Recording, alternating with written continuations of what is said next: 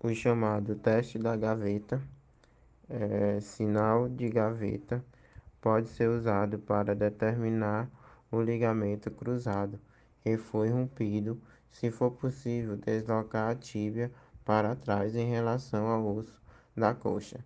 Sinal da gaveta posterior. O ligamento cruzado posterior está frequentemente rompido se por outro lado da tíbia pode ser deslocada.